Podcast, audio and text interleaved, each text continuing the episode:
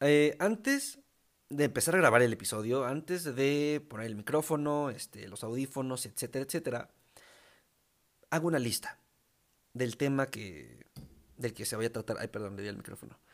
Del tema que se vaya a tratar el episodio, ¿no? También investigo un poco, no sé, si es del agua, investigo un poco más del agua, sus ventajas, sus desventajas de las sequías, este, el traslado del agua, las inundaciones, etcétera. Porque antes ya investigué, pero vuelvo a darle una revisadita para tener el tema más fresco y pues que se prepare mejor eh, el guion y yo para el episodio.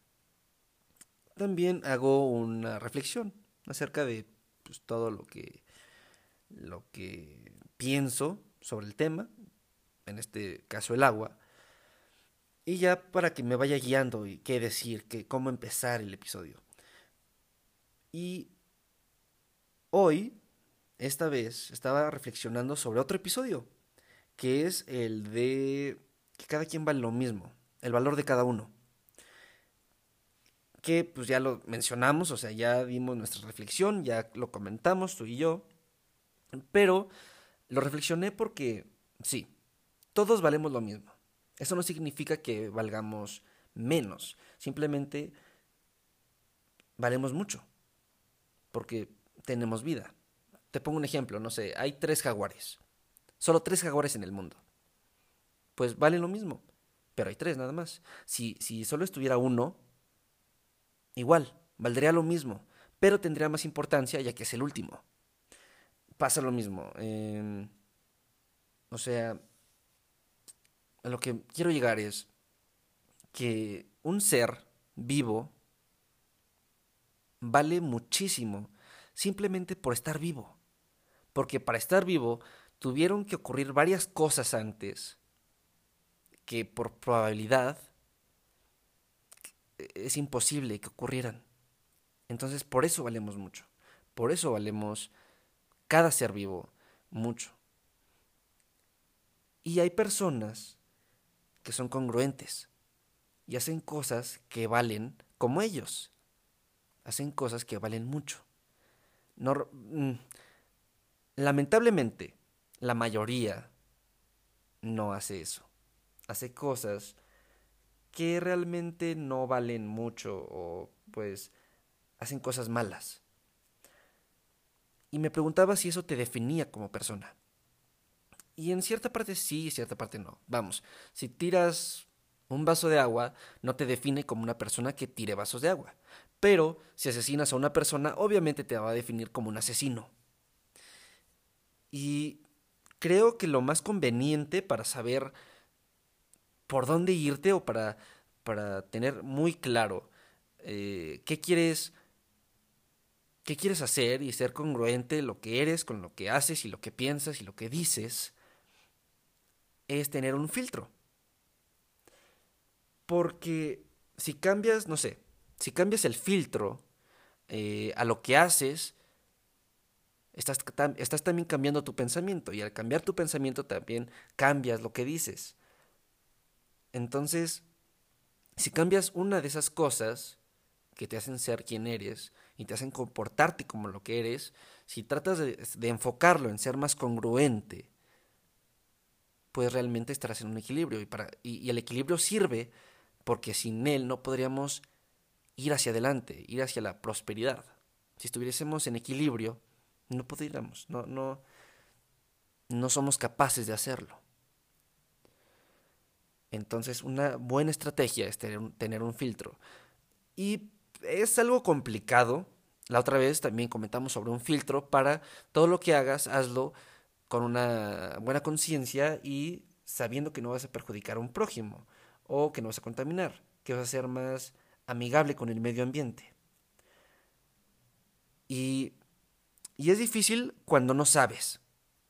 Por ejemplo, si tú no supieses que tener la luz prendida en... Bueno, no, es que ah, ahí podría variar. Eh, si tú no supieses que la carne contamina, si comer carne contamina, pero si quieres ser congruente y, y quieres ya no contaminar, pues vas a seguir contaminando, pero no estar en tu conciencia, porque según tú la carne no contamina. Por eso es bueno informarse. Em, pero entonces, bueno, esa es una desventaja de tener un filtro, pero es una desventaja de todo, ¿no? Este, si no sabe, el, el no saber es una desventaja para todo. Y cuando tienes un filtro, es difícil porque es como, ajá, como ponerte otro chip, como em, regularte. Y lo tienes que hacer tú solo, nadie te puede ayudar. Te pueden aconsejar, te pueden guiar, pero tú te tienes que poner ese filtro. ¿Y cómo lo haces? Te diré que fácil, ¿no? Pero realmente no lo es. Y pues se trata básicamente de pensar, de pensar y estar consciente de todo lo que hagas no perjudica al prójimo, porque creo que ese sería el filtro principal para valer lo que, para hacer lo que vales, y es no afectar al prójimo. Que podría ser el, menor o podría ser como la, la base, pero solo con eso tenemos, porque es muy difícil cumplir eso. Y poniéndote, poniéndote ese filtro ya eh, tú puedes pensar en todo lo que hagas, pero consciente.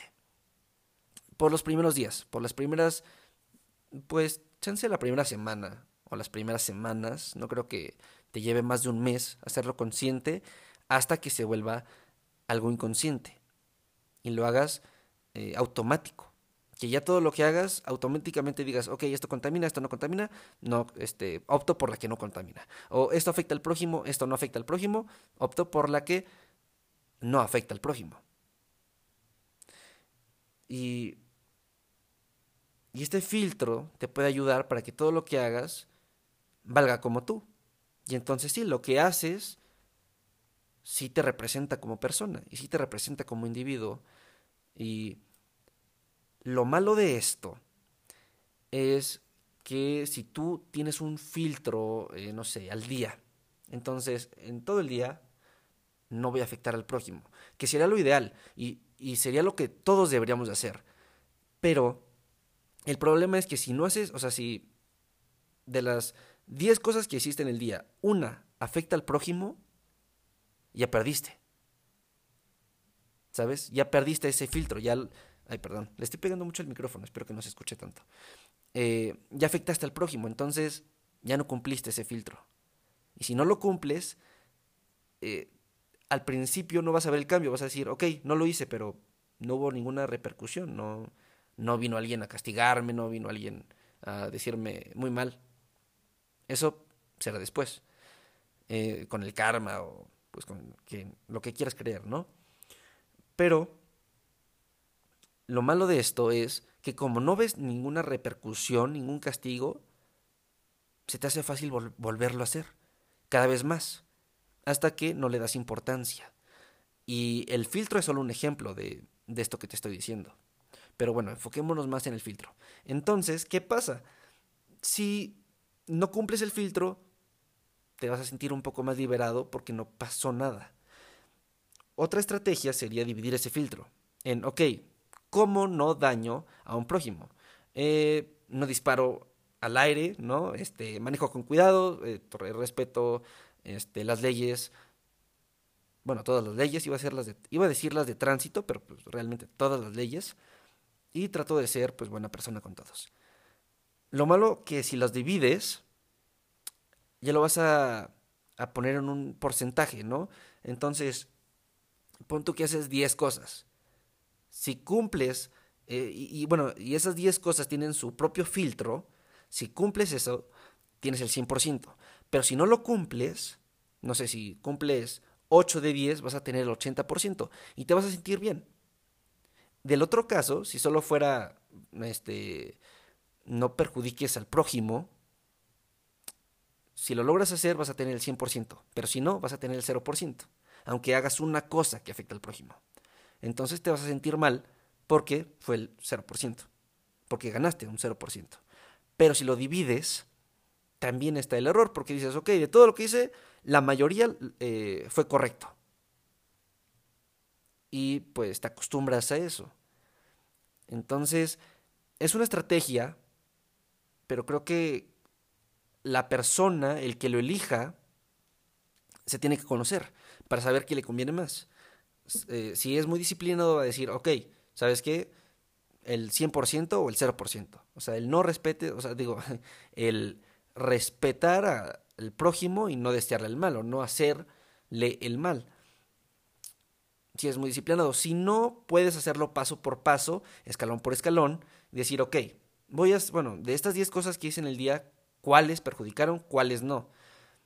Y 10 y diez cosas es también un ejemplo, porque el solo prender la luz, el prender un switch innecesario, podría sumarle puntos a algo que afecte a otra persona. Incluso a ti mismo. Por eso, con eso de incluso a ti mismo, eh, imagina una situación.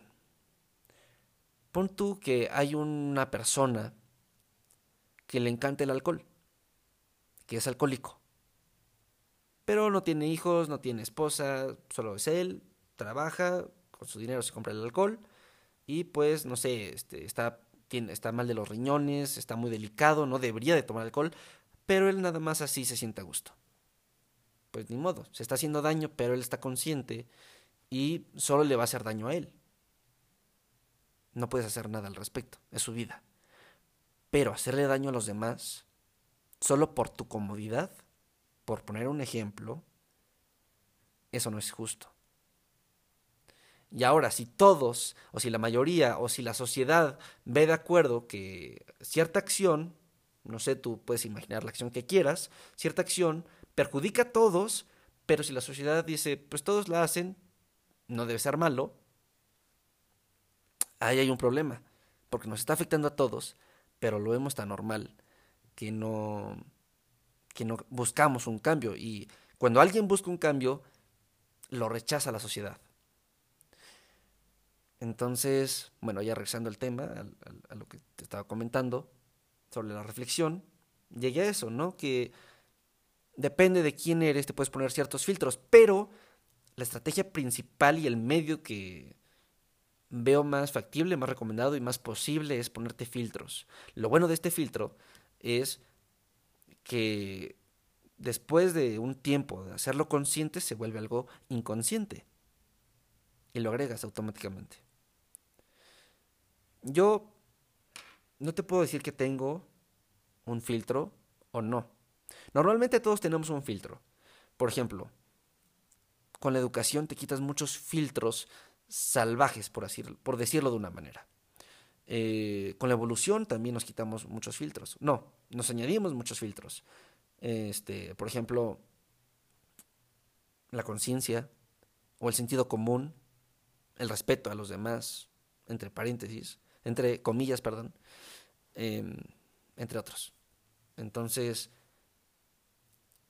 eso es lo que estaba pensando y dije, ¿por qué no? En lugar de decirlo aquí eh, al aire, o sea, hablar, hablarle a nadie, solo hablar conmigo mismo, ¿por qué no lo digo en el podcast? Y lo uso como introducción. Tal vez a la gente que me escuche pues le interese este tema porque estamos reflexionando de cosas que ya hemos hablado. No te voy a venir aquí a contar sobre las almohadas que se compró mi tía Panchita porque pues eso no te importa. Porque para eso no entraste a este podcast. Y te agradezco mucho que hayas entrado y ya se alargó mucho esta introducción. Así que, pues si te dejé algo con esta reflexión, pues qué bueno. Si no, pues ojalá le hayas adelantado. Y ahora sí, empezamos con el episodio. Hey, ¿qué tal? Yo soy Sebastián Leberman. Bienvenido a este podcast, tu podcast. Este surge de la intención por hacer algo que aporte para bien a los problemas que ocurren en todo el mundo. Sin saber cómo empezar, decidí crear este proyecto para todas esas personas que tengan esta misma intención. Y juntos descubrir cómo ayudar. Bienvenidos a un mundo como nosotros. Ok, la introducción duró muchísimo, así que voy a tratar de resumir un poco el tema principal de este episodio para que no se te haga tan pesado. Eh, una vez escuché, creo que fue esta semana en unas clases, escuché que un mentor es alguien que sabe mucho de un tema o que se ha informado mucho de un tema y te lo y te lo comunica de una forma sencilla en 10 minutos. Cuando dije esto fue de, oh, rayos, o sea, un mentor sabe más. Por ejemplo, un mentor de medio, del medio ambiente, o del ecosistema, o de cuidar el planeta. Ser eco-friendly, o no sé, como le quieras decir tú. Un, un mentor de eso, obviamente sabría más que yo, y te lo sabría dar mejor y más resumido en 10 minutos. Y si yo quiero ser alguien que tú puedas ver y, que quieras aprender de él, pues creo que tengo que copiar un poco ese tipo de, mm, de sistema. Vamos, no es algo único, ¿no? No es como que un mentor a fuerza te lo tiene que decir en 10 minutos. Se puede alargar, se puede acortar, etcétera, etcétera. Pero sí, tal vez sea ese como el modelo al que quiero, el que quiero seguir, que ya no tiene mucha importancia porque ya vamos a terminar el podcast, o sea, ya, ya son los últimos episodios del podcast. Eh, y justo tenía unos temas muy, muy padres para platicar contigo, pero lo dejaré para el siguiente episodio. Espero que sí me dé tiempo, porque estaba programado para este episodio, pero eh, las prisas, el tiempo, no, no nos organizamos bien, no me organicé bien porque pues, solo soy yo. Eh, pero el, próximo episodio espero que esté muy bueno. Y va a ser el primero de pues los que restan. Porque todos los que restan, espero darte información y espero ser un tipo de mentor que se alarga un poco más en las explicaciones porque no quiero hacer el podcast de 10 minutos porque sería muy feo. Ya lo hice, los primeros episodios duraban, creo que uno duró 6 minutos. Y hay otro que no tiene contenido, que se llama Sin Contenido, que dura 3 minutos, que algún día lo voy a editar y le voy a agregar más información y se va a llamar de otra manera porque ese como que me causa conflicto. Pero bueno. Uh, y dije que me iba a enfocar en el tema y ya estoy divagando, perdón. Eh, quiero empezar haciendo una reflexión también, para variar, de los niños, de los eh, bebés, o la persona cuando nace. Porque la persona cuando nace realmente no, eh, no sabe nada, es una hoja en blanco. Y todo lo que le digas va a ser una realidad para él o va a ser su verdad absoluta.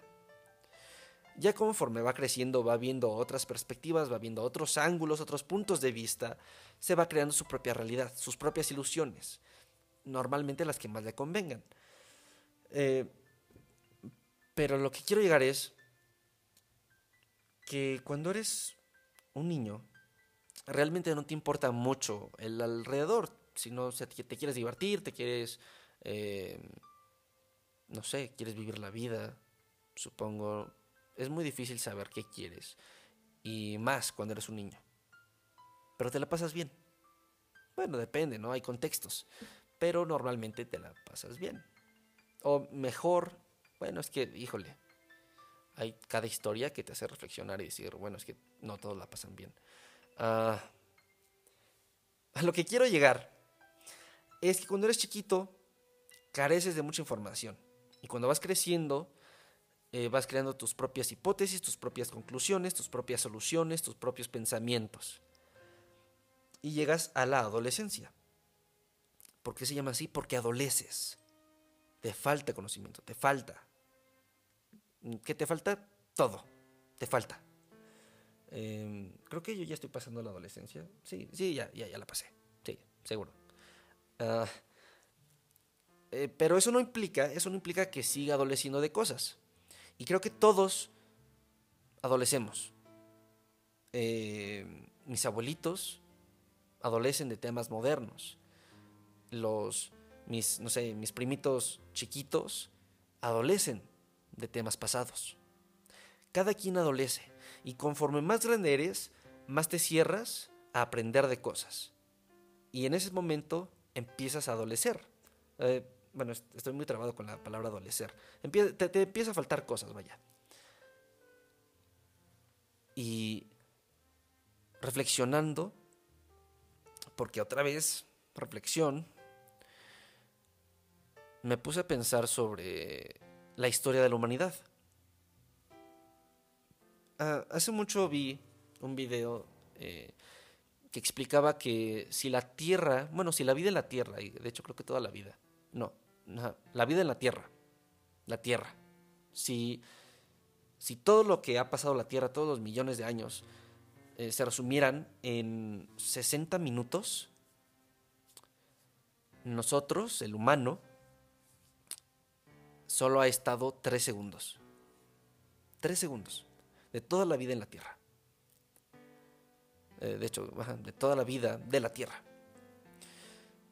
Y en esos 3 segundos hemos evolucionado, hemos crecido, hemos aprendido cosas, hemos eh, dejado las cuevas, hemos aprendido a cosechar, hemos aprendido a, cazar, hemos aprendido a no cazar, hemos aprendido a cultivar, hemos aprendido a, eh, a tener ganado, hemos aprendido a hacer casas, hemos aprendido sobre la tecnología, hemos avanzado mucho en tres segundos.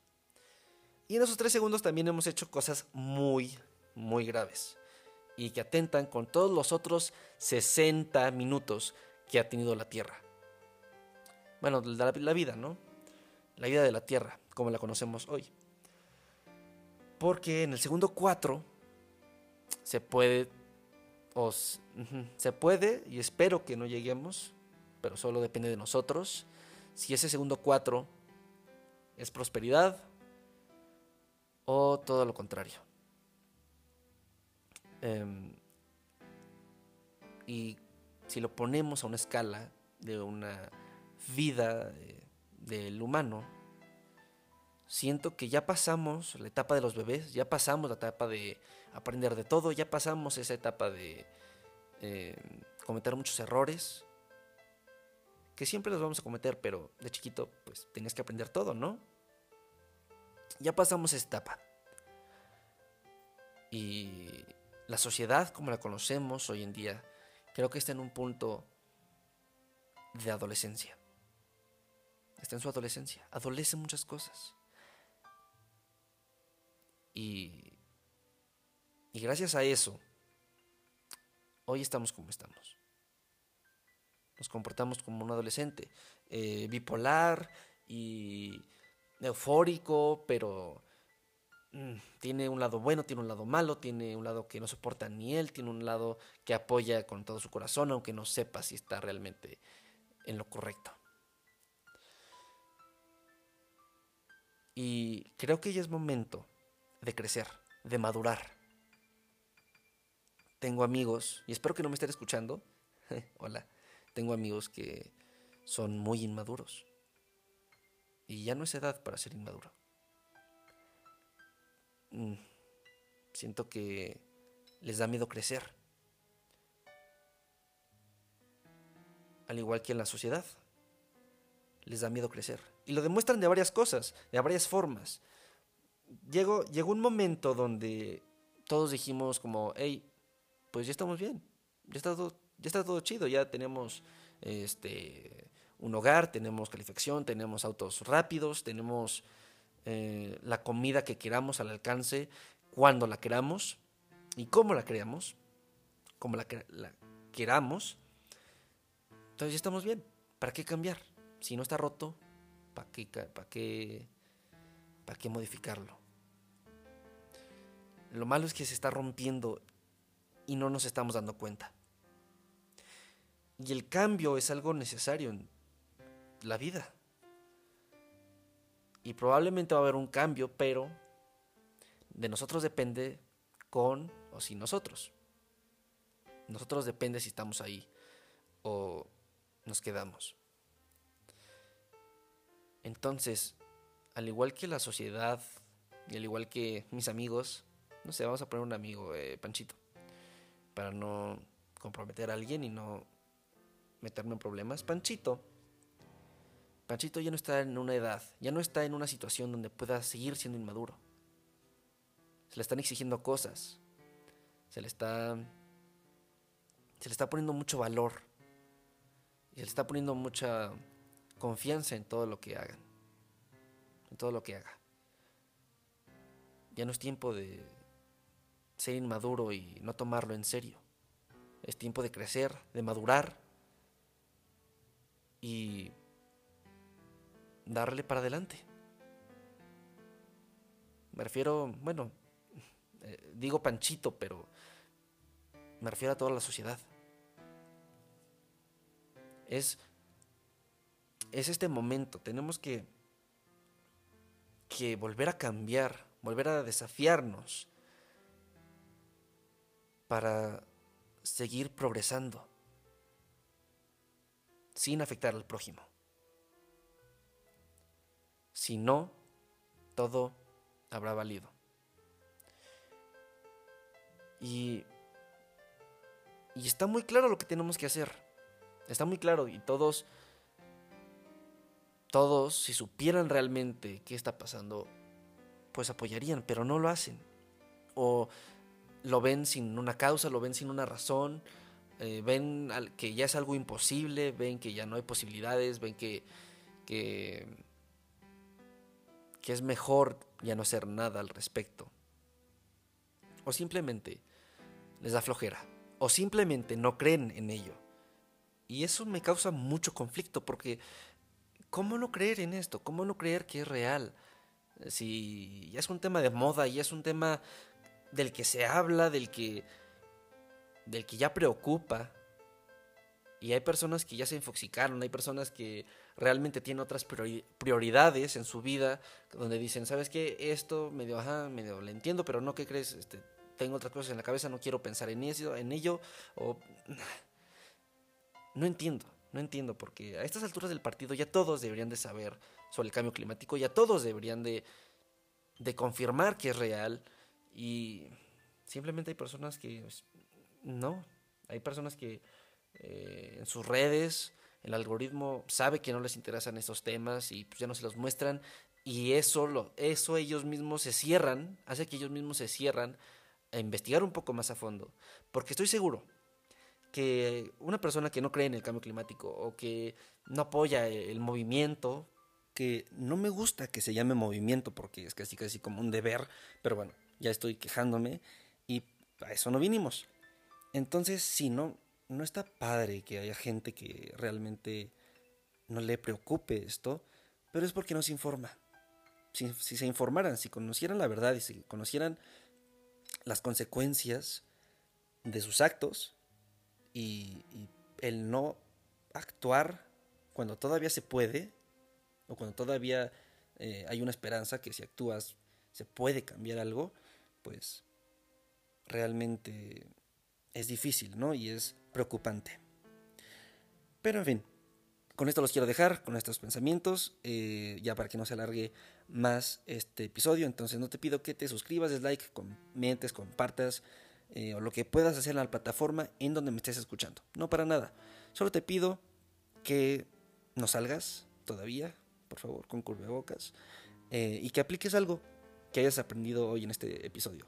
Puede ser el filtro, puede ser tratar de eh, practicarlo y comentarlo con las personas con las que tengas contacto. Porque así creo yo se compartiría la idea principal de lo que va este podcast. Bueno, muchas gracias por escucharme, por darme tu tiempo. Yo soy Sebastián Leverman y nos estaremos escuchando a la próxima. Chao, chao.